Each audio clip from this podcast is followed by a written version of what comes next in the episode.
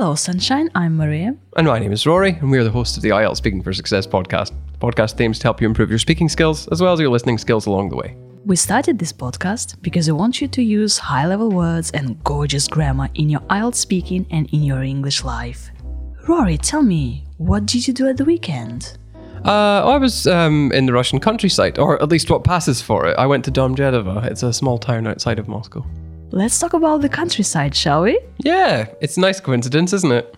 Almost like I manufactured the whole thing.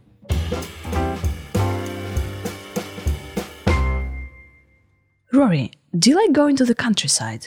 I'd love it. Uh, the fresh air, the lack of pollution, the people I'm with, like everything is fills me with satisfaction. It's cool. Um, although I'm glad I only do it every now and then because I would lose all sense of being productive and just chill there all the time. How often do you visit the countryside?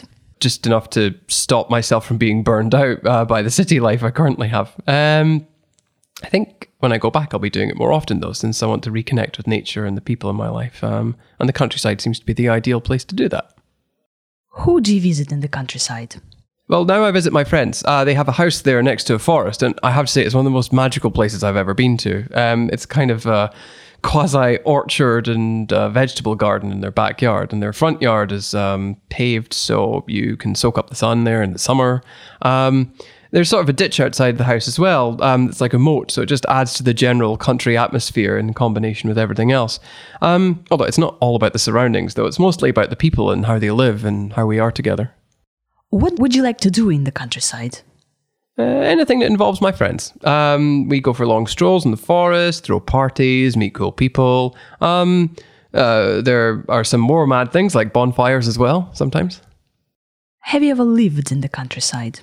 Not for a long time. Um, uh, when I lived in Timor and Ghana, I spent uh, long months and weeks in the rural, uh, rural areas. Sorry, in the well, just uh, around the countries, basically. Uh, that was quite liberating, and life moved at a much slower pace than in the city. Uh, I'd recommend it to, I don't know, um, anyone who wants to slow down for a while. Would you like to live in the countryside in the future?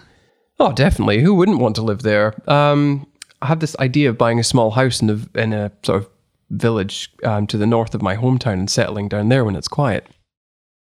Have areas of countryside in your country changed since you were a child? Um, well, I think there are more lax rules about development in uh, sort of green belt land, um, and there are lots of estates springing up there now, which is rather frustrating in a way because um, it, well, really is there. There's really little need for these things. Um, if people didn't buy second homes, for example, um, and they were just satisfied with the accommodation that's uh, currently there, um, and really, what do you need a second home for? Um, it's almost uh, like it's eating into the legacy that I'd like my children to have. A lot of people want their children to have that legacy. Um, I suppose the counter argument is that people are more likely to look after land that they own, so it might be more manicured. But part of the fun of being in the countryside is that it's quite wild, isn't it? Um, so I have this sense of foreboding about these changes.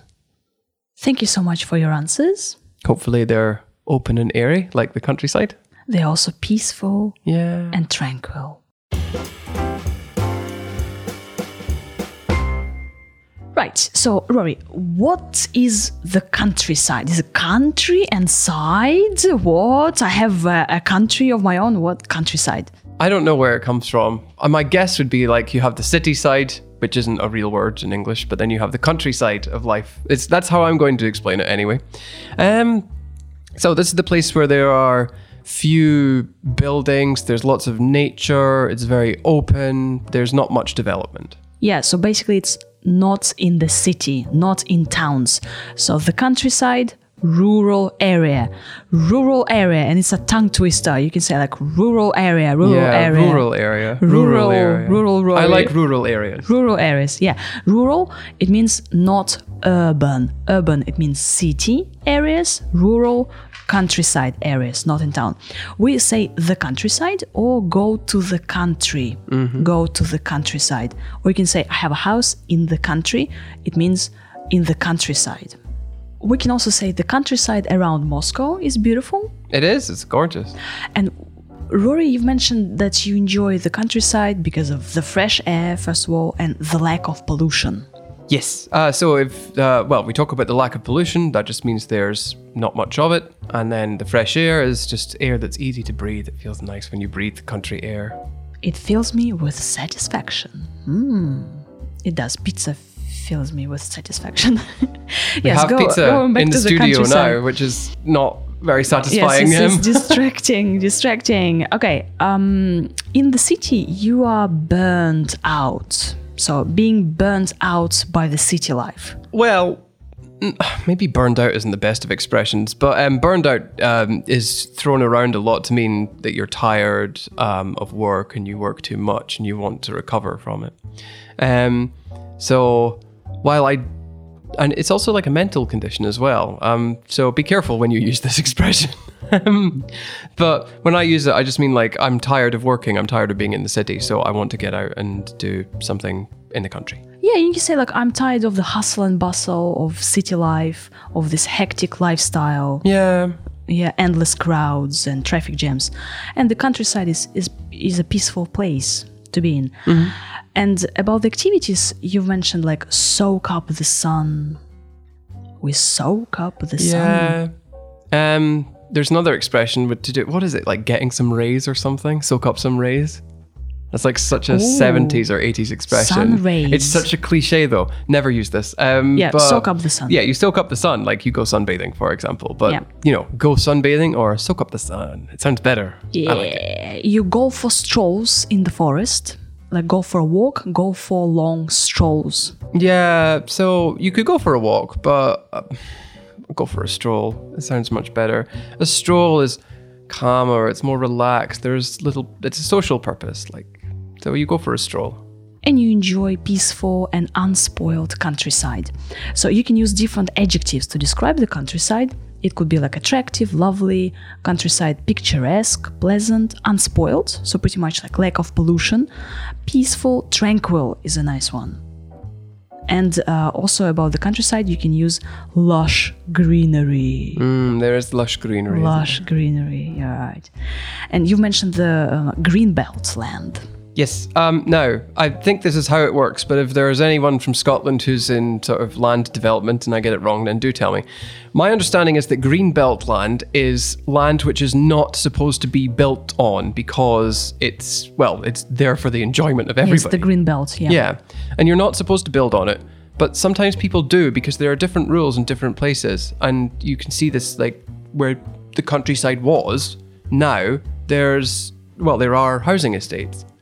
Sorry, I get really annoyed by this. Um, I don't like housing estates. They're they're oh they're horrible. There's a song um, called "Little Boxes" on the hillside. Go Have ahead. you heard of go it? ahead. Go ahead. And it's just about Sing, sing. I- I'm not gonna sing it, Sing, sing, but it is- sing, sing, sing. No, no. Uh, you can it. no, no. The, Aw. the there's you can listen to it on YouTube. Little boxes on the hillside. Little boxes made of ticky tacky. Little boxes on the hillside. Little boxes all the same. There's a pink. But it is all about how these middle class estates just produce mediocrity, gosh. and I really don't like You them. are emotional about it. I really am. I, I find it to be a tremendous uh, waste of, um, well, precious green areas. But maybe I'm not thinking this through entirely. Precious, lush green areas. Yes. Mm. Yes, we also um, can mention the pace.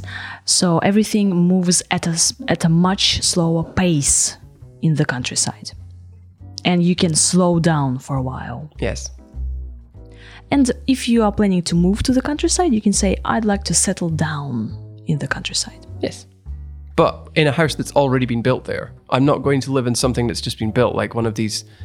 I don't know. They they all look the same. They look like they're Oh, put together. They're emotional again. prefabricated houses, and they're horrible. I don't know how anyone could live in something so soulless. And Rory has used pretty much um, lots of like topical vocabulary about the countryside and topical vocabulary specific words about the countryside like woods forests like lakes fields organic food i know tractors farm sheep mm-hmm. Uh, so make sure that you use some of them like i enjoy the fields i enjoy the noises of uh, farm animals for example We can also use words to describe how the land is treated. So land is manicured. You can have your nails manicured, but land can also be manicured, which means it's well looked after. yeah and you said like it might be more manicured wow It might be more land. manicured, but then it's not very realistic. I'm not, again, I'm going to go on another rant about housing estates in a minute, so I'll stop myself there. But oh, it annoys me.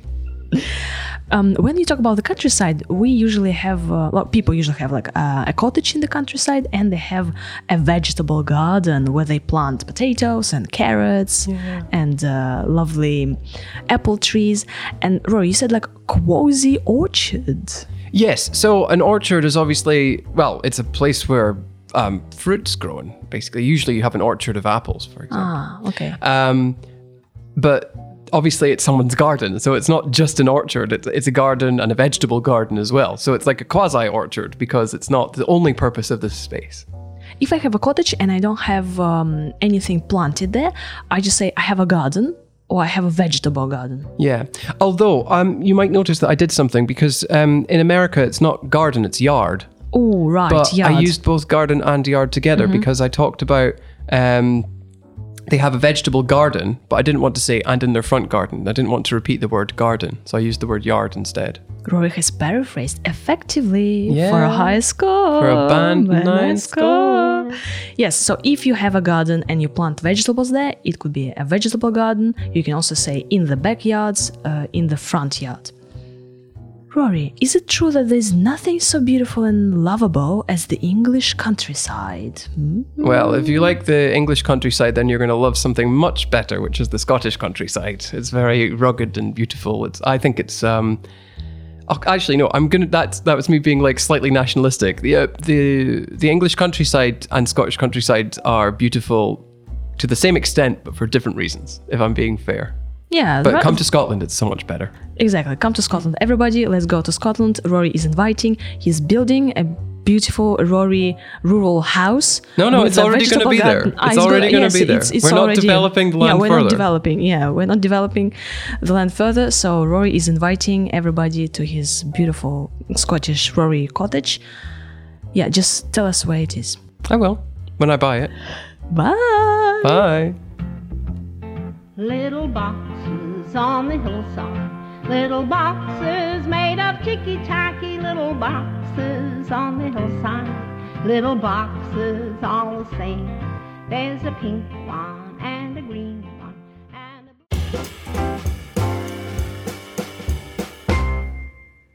Rory, do you like going to the countryside? I love it. Uh, the fresh air, the lack of pollution, the people I'm with, like everything is fills me with satisfaction. It's cool. Um, although I'm glad I only do it every now and then because I would lose all sense of being productive and just chill there all the time. How often do you visit the countryside?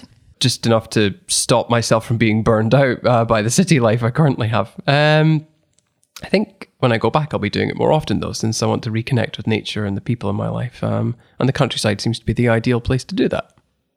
Who do you visit in the countryside?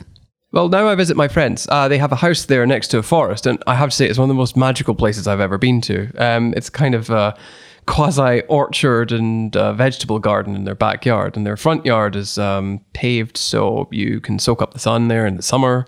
Um, there's sort of a ditch outside the house as well. Um, it's like a moat, so it just adds to the general country atmosphere in combination with everything else. Um, although it's not all about the surroundings, though, it's mostly about the people and how they live and how we are together. What would you like to do in the countryside? Uh, anything that involves my friends. Um, we go for long strolls in the forest, throw parties, meet cool people. Um, uh, there are some more mad things like bonfires as well, sometimes. Have you ever lived in the countryside? Not for a long time. Um, uh, when I lived in Timor and Ghana, I spent uh, long months and weeks in the rural uh, rural areas. Sorry, in the well, just uh, around the countries basically. Uh, that was quite liberating, and life moved at a much slower pace than in the city. Uh, I'd recommend it to uh, I don't know um, anyone who wants to slow down for a while. Would you like to live in the countryside in the future? Oh, definitely. Who wouldn't want to live there? Um, I have this idea of buying a small house in a in a sort of village um, to the north of my hometown and settling down there when it's quiet. Have areas of countryside in your country changed since you were a child? Um, well, I think there are more lax rules about development in uh, sort of green belt land, um, and there are lots of estates springing up there now, which is rather frustrating in a way because um, it, well, really is there. There's really little need for these things. Um, if people didn't buy second homes, for example, um, and they were just satisfied with the accommodation that's uh, currently there. Um, and really, what do you need a second home for? Um, it's almost uh, like it's eating into the legacy that I'd like my children to have. A lot of people want their children to have that legacy. Um, I suppose the counter argument is that people are more likely to look after land that they own, so it might be more manicured. But part of the fun of being in the countryside is that it's quite wild, isn't it? Um, so I have this sense of foreboding about these changes.